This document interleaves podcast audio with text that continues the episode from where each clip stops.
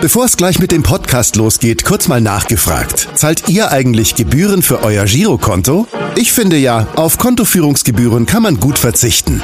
Deshalb wird dieser Podcast auch von der Sparda Bank Hamburg präsentiert. Dort gibt's nämlich das kostenlose Gehaltskonto für 0 Euro. Mein Tipp? Jetzt mit nur wenigen Klicks online oder in der Filiale zur Sparda Bank Hamburg wechseln und Gebühren sparen. Und nun geht's los mit dem Podcast. Präsentiert von der Sparda Bank Hamburg. HSV, wir reden weiter. Der tägliche Abendblatt-Podcast in Corona-Zeiten rund um den Hamburger Sportverein. Es ist Freitag, der 3. April und wir melden uns hier erneut in unserem täglichen Telefonpodcast HSV. Wir reden weiter. Mein Name ist Kai Schiller und in der Leitung begrüße ich heute den früheren HSV-Sportpsychologen Jürgen Lohr, mit dem ich heute ein wenig über das Thema Kopfarbeit in Corona-Zeiten sprechen möchte. Herzlich willkommen, Jürgen. Ja, hallo Kai grüß dich. Vorab einmal ganz kurz klargestellt, äh, wir kennen uns beide ja schon durchaus ein paar Jahre und äh, duzen uns und äh, werden das jetzt auch nicht ändern in diesem Podcast, ähm, wenn du damit einverstanden bist natürlich. Ja, ja klar. Du bist gerade im Homeoffice oder wo bist du? Ja, ich bin gerade zu Hause. Ähm, ich halte mich auch brav an die Social Distancing Regeln und ähm, sorge dafür, meinen kleinen bescheidenen Beitrag äh, trage ich dazu bei, dass äh, die Leute, um die es jetzt gerade geht, die zu schützen, dass die auch geschützt werden. Ähm, als Laie hätte ich jetzt gedacht, dass das in deinem Bereich, also als, als Sportpsychologe, extrem wichtig ist, dass man, dass man möglichst in einer intimen Atmosphäre über über Dinge spricht. Ähm, wie ist das jetzt bei dir? Triffst du deine Klienten immer noch once in a while oder machst du alles am Telefon, per Skype, per FaceTime und was es sonst noch so gibt? Ähm, Im Moment tatsächlich äh, in diesen Zeiten, Corona-Zeiten, mache ich das alles per äh, Telefon oder Skype. Ähm, das funktioniert auch ganz gut, weil meine Klienten, zu denen habe ich eben schon schon länger ähm, Kontakt und da ist die Beziehung, ich sag mal so, so weit aufgebaut, dass, ähm, dass das auch jetzt ähm, über das Telefon oder über Skype sehr gut funktioniert. Und ich habe ja auch äh, Klienten, die wirklich weiter weg wohnen ähm, und äh, gar nicht häufig kommen. Deshalb, das mache ich schon lange. Also habe ja damit 2005, 2006 angefangen und ähm, das klappt ganz gut. Und hast du in deinem Bereich, also im Bereich äh, Fußball und, und, und, Sportpsychologie, hast du jetzt äh, bedingt durch Corona mehr zu tun als vorher oder weniger? Ähm, ich habe im Moment ähm, nicht mehr zu tun. Äh, das heißt, es gibt jetzt nicht irgendwie neue Klienten, äh, also Sportler, die mich jetzt aufgeregt anrufen und wegen Corona ähm, neu auf mich zukommen. Das nicht. Aber mit denen, mit denen ich, äh, wie gesagt, schon immer Kontakt habe, ähm, habe ich Kontakt. Und da spreche ich natürlich auch über, über das Thema Corona. Merkst du denn, dass äh, in den Gesprächen mit deinen, mit deinen äh, Kunden, mit deinen Klienten, dass es eine größere Verunsicherung jetzt durch Corona herrscht, wie ja wahrscheinlich bei den meisten von uns? Oder hat, haben deine Gespräche mit, äh, mit den äh, Fußballern eigentlich gar nicht so viel Corona-Bezug? Naja, irgendwie liegt natürlich das Thema schon drüber. Ähm, aber dadurch, dass ich äh, mit den meisten schon äh, länger in Kontakt bin und wir da sozusagen auch eine Grundlage haben, also so Themen wie Umgang mit schwierigen Situationen ist es tatsächlich so, dass ich einfach ähm, nochmal zurückgreife oder erinnere oder äh, Hinweise gebe, ähm, was vielleicht jetzt ähm, eine hilfreiche oder eine sinnvolle Art und Weise wäre, mit dem Thema umzugehen. Okay, weil ähm, ich gehe mal davon aus, dass also ich habe vorhin auch gerade ein, ein Telefoninterview mit dem HSV-Spieler Joel Poyampalo äh, geführt und Mhm. Natürlich gibt es da ganz viele Themen, über die man gerade spricht. Äh, wie ist das mit Gehaltsverzicht? Wie droht sich der ganze Profifußball zu verändern? Wie geht es eigentlich weiter überhaupt? Äh, geht es irgendwann weiter? Sind das Fragen, ähm, mit denen du dich dann in den Gesprächen auch mit den Jungs beschäftigst oder ähm, hat das mit der mit dem mit der Thema mit der Thematik Sportpsychologie eigentlich gar nicht so viel zu tun?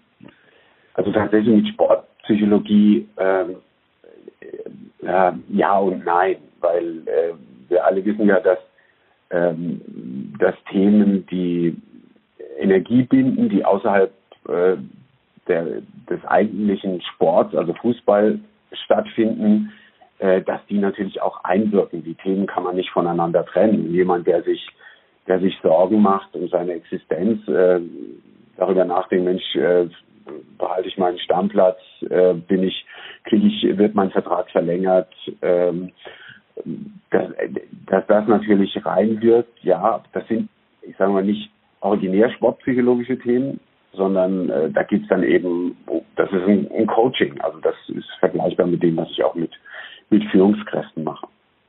Okay. Äh, gehen wir dann trotzdem mal rein sozusagen mhm. in, den, in den konkreten Sportbereich, weil äh, es ist ja so, dass ähm, nicht nur der HSV, sondern alle äh, Bundesliga- und Zweitliga-Clubs ab der kommenden Woche, ab Montag wieder in den Trainingsbetrieb einsteigen wollen, sofern sie dann überhaupt auch die Genehmigung dafür bekommen. Aber geplant ist, dass die DFL von alle Clubs gleichzeitig wieder starten. Mhm. Gibt es dann aus deiner Sicht dann einen erhöhten Bedarf für sportpsychologische Betreuung, äh, einen erhöhten als sonst? Ähm, oder ähm, hat das eine mit dem anderen gar nicht so viel zu tun? Also ich glaube schon, dass es einen erhöhten Bedarf gibt. Es, es geht ja darum, ähm, eine mögliche Verunsicherung, die jetzt bei dem einzelnen Spieler stattgefunden hat, irgendwie zu berücksichtigen. Das heißt, äh, bei, bei einem Kader von 25, 26 Leuten geht ja nicht jeder gleich mit dieser Situation um. Ne? Also da muss der, der Trainer sich erstmal gucken, ne, wie, wie wirkt sich sozusagen die Situation überhaupt auf die Leistung eines Spielers aus. Das heißt, er muss erstmal ganz genau gucken, ähm, ne, im Vergleich, vorher, nachher, ne, wie, wie, wie geht jeder mit, mit dieser Situation um? Und da wird er wahrscheinlich bei dem einen oder anderen sehen, äh, dass sich da die Leistung vielleicht verändert und dann bedeutet das, dass er da äh, mit dem ja, vielleicht ins Einzelgespräch geht. Ne? Grundsätzlich geht es darum, äh, wieder, wieder eine, eine Struktur aufzubauen, ähm, darum, die, den, die Spieler wieder heranzuführen an ihre äh, optimale Leistungsfähigkeit. Die haben ja jetzt eine gewisse Zeit kein Training gehabt. Äh, dann kann man nicht davon ausgehen, dass sie noch auf dem gleichen Leistungslevel sind und ja, mit, mit, mit ganz einfachen Übungen einfach mal wieder ähm, positive Erfahrungen machen, Erfolgserlebnisse vermitteln und dann halt ähm, immer wieder gucken und feinsteuern, wie, ne, wo steht meine Mannschaft. Und ähm, ja, das ist, da, da sind im Moment äh, die Trainer, aber auch Sportpsychologen gefragt, klar.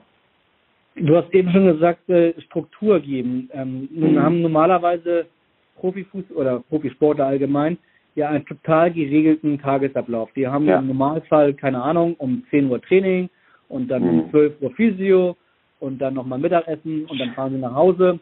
Ähm, das alles ist ja jetzt weggebrochen in den letzten drei Wochen.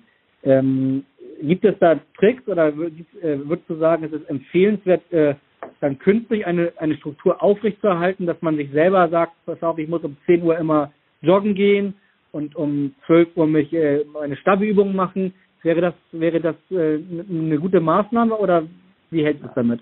Ja, absolut. Also genauso wie du es gesagt hast, tatsächlich, obwohl man ja vielleicht ausschlafen könnte, äh, Wecker stellen, bestimmte Abläufe in den Tag äh, konsequent einbauen, immer wieder wiederholen. Es gibt ein gutes Gefühl von, äh, ne, es steigert sozusagen auf das Selbstwertgefühl. Ähm, und es ist natürlich auch ein tolles Gefühl, Dinge erledigt zu haben. Also ganz klar, ne, je, je neue Strukturen aufbauen, vielleicht aber auch mal äh, die, die, den Freiraum, den es dazwischen gibt, ähm, nutzen, um vielleicht auch mal was, was Neues anzufangen. Also vielleicht mal ein Instrument, äh, eine Sprache oder mal malen oder mal selber kochen. Also einfach mal Dinge tun, die man normalerweise nicht tun. Also sozusagen das Ganze nochmal so ein bisschen würzen mit, mit neuen Aktivitäten. Und dann, ähm, ja, dann kann so eine neue Struktur dann auch ähm, Stabilität geben. Klar. Ich muss, ich muss ein bisschen schmunzeln, äh, weil äh, ich eben gerade mit, wie gesagt, mit Joel Poyampolo gesprochen habe und der scheint ja zugehört zu haben, ohne dass er dich gehört hat. Nämlich, äh, der hat mir erzählt, dass er erstens ganz viel kocht gerade und sich da äh, austobt. Zweitens hat er ein paar Start-ups in, in Finnland und sich damit jetzt ganz viel beschäftigt, wozu er im normalen Profi-Alltag fast nie kommt, aber dass auch da die wirtschaftliche Situation in Finnland natürlich schlechter läuft und er gucken mhm. muss, wie es da mit den Startups weitergeht. Das klingt so, als wenn der, ohne dass ihr miteinander gesprochen habt, auf dem richtigen Weg ist, oder? Ja, ja, ja, das hört sich so an. Also ähm, ja, das äh, vielleicht ist er auch gut beraten von Sportpsychologen oder äh, sein sein gesunder Menschenverstand hat ihm das gesagt. Ja, aber das äh, da ist er auf einem guten Weg. Gibt es da noch irgendetwas Konkretes, was du, also, äh, der HSV hat keinen Sportpsychologen, ähm, Dieter Hecking macht das mit seinem Co-Trainer, mit Dirk Bremser quasi mhm. alleine. Ähm, wenn er dich jetzt fragen würde, pass auf, äh, die, mhm. die Situation ist dir bekannt, ähm, drei Wochen ist nichts passiert, jetzt am Montag starten wir wieder mit Kleingruppen. Ähm, hast du einen Tipp für mich, auf was ich vielleicht aus sportpsychologischer äh, Sicht achten sollte oder was ich, äh, was ich machen sollte? Hättest du einen Tipp für ihn? Ja, also wie ich es vorhin schon mal angedeutet habe, jetzt geht es in erster Linie darum, den, den Spielern Sicherheit zu geben. Die sind verunsichert, die fragen sich, ähm, ich noch meine Form, ähm, kann ich die Dinge, die ich vorher so richtig gut äh, konnte, wo ich gut drauf war, kann ich das noch. Das heißt, erstmal abholen mit ganz einfachen Sachen, einfache Übungen machen, Passübungen machen, wo quasi die jeder kann, wo, wo wenig schief gehen kann, sodass die einfach wieder Sicherheit finden. Und ähm, auch ne, Überforderungen vermeiden, einfach mal ganz einfache Sachen, die Spieler loben, vielleicht mal den einen oder anderen zum Einzelgespräch äh, führen und ihm, ihm sagen, ne, was er gut gemacht hat. Also einfach das Selbstvertrauen, das Selbstbewusstsein stärken. Das ist, glaube ich, jetzt in der ersten Phase, wenn es wieder losgeht, ähm, das Beste und das Wichtigste, was er tun kann dann mal ganz unabhängig von Corona gefragt. Du 15 Jahre oder fast 15 Jahre nachdem du beim HSV warst unter, unter Thomas Doll, hast du eine Erklärung dafür, dass es noch immer nicht fest verankert ist, einen Sportpsychologen in allen Bundesliga-Clubs, in allen Zweitliga-Clubs, in allen Profiklubs mhm. zu haben? Warum ist der Fußball immer noch da äh, sehr zurückhaltend?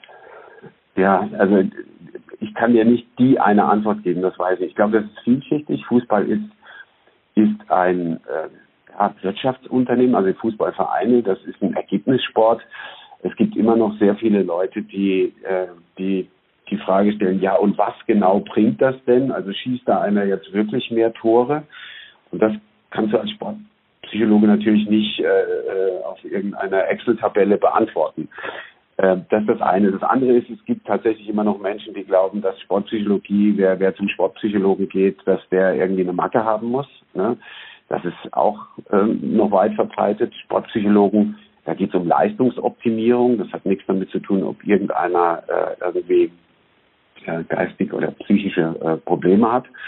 Ähm, also ich glaube, es ist, es ist vielschichtig da, wo, wo ein Trainer offen für, für solche Themen ist, äh, da nimmt er sich auch gerne einen dazu. Es gibt auch sehr gute Beispiele, also in Hoffenheim zum Beispiel, da wird schon sehr lange und sehr erfolgreich damit gearbeitet. Ich weiß, dass der Julian Nagelsmann äh, sehr erfolgreich damit arbeitet. Ähm, ich hab, es gibt genug Beispiele äh, dafür, dass, äh, dass das angenommen wird. Ich glaube auch, dass ganz viele ähm, Fußballspieler ihren in Anführungszeichen privaten Sportpsychologen haben oder Mentalcoach, weil es gibt natürlich auch immer die Diskussion, äh, wenn, wenn der Sportpsychologe nah am, am Trainer ist, äh, gibt er da irgendwas weiter, was natürlich völliger Unsinn ist, weil das macht natürlich kein Sportpsychologe, aber es gibt immer diese Diskussion. Ähm, ich, ich bin zuversichtlich, also ich glaube, es ne, kleine Schritte, es wird immer besser, aber wir sind noch längst nicht da, wo wir, wo wir hinwollen.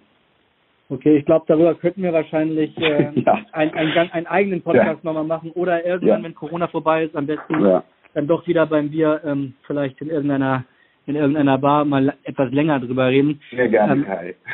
am Ende hätte ich trotzdem noch eine Frage, nicht an den Sportpsychologen, sondern an den Fußballfan äh, Jürgen Lohr. Was, was hältst du für realistisch? Ähm, wann wird der Ball wieder rollen? Wann, wann können wir wieder Spiele im Fernsehen gucken?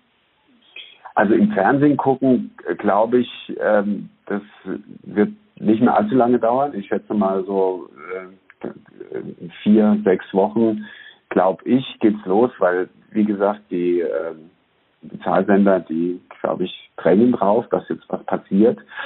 Ähm, aber vielleicht in dem Zusammenhang, äh, die Frage hast du mir zwar nicht gestellt, aber ich finde es interessant, weil manchmal heißt es ja, ja, wenn diese Geisterspiele stattfinden, ist das denn auch noch richtiger Fußball. Ich glaube, dass, dass das wirklich immer noch guter Fußball ist, weil ich habe ja äh, du wahrscheinlich auch ganz viel schon Trainingsfußball zugeguckt und äh, die Fußballer, die, die da auf dem Platz stehen, die wollen wirklich ähm, Fußball spielen, ihr Bestes geben, die wollen auch gewinnen. Ne? Also ähm, egal ob das im Training ist oder nicht. Also ich glaube, man kriegt schon auch bei Geisterspielen ehrlichen Fußball. Auf der anderen Seite ist natürlich klar, diese wunderbare Atmosphäre, das, was die Fans äh, veranstalten, ähm, das gehört natürlich auch dazu. Aber ähm, ich glaube nicht, dass man einen schlechteren Fußball kriegt, wenn da jetzt Geisterspiele stattfinden. Und ich bin mal zuversichtlich. Ich hoffe, dass wir in vier, sechs Wochen die ersten Spiele wieder auf dem Bildschirm sehen. Das war äh, ein hervorragendes Schlusswort, würde ich sagen. Lieber Jürgen, ganz herzlichen Dank für deine Expertise. Danke dir. Und äh, wir werden uns dann ähm, nach dem Wochenende am kommenden Montag wieder mit dem täglichen HSV-Podcast melden. Dann ja vielleicht tatsächlich mit ersten Eindrücken aus dem Training, sofern dann auch alles erlaubt ist und äh, das tatsächlich klappen wird. Äh, bis dahin, bleibt gesund. In Hamburg sagt man Tschüss und das heißt bei uns auf Wiederhören. Tschüss Kai, vielen Dank. Weitere Podcasts vom Hamburger Abendblatt finden Sie auf abendblatt.de slash podcast.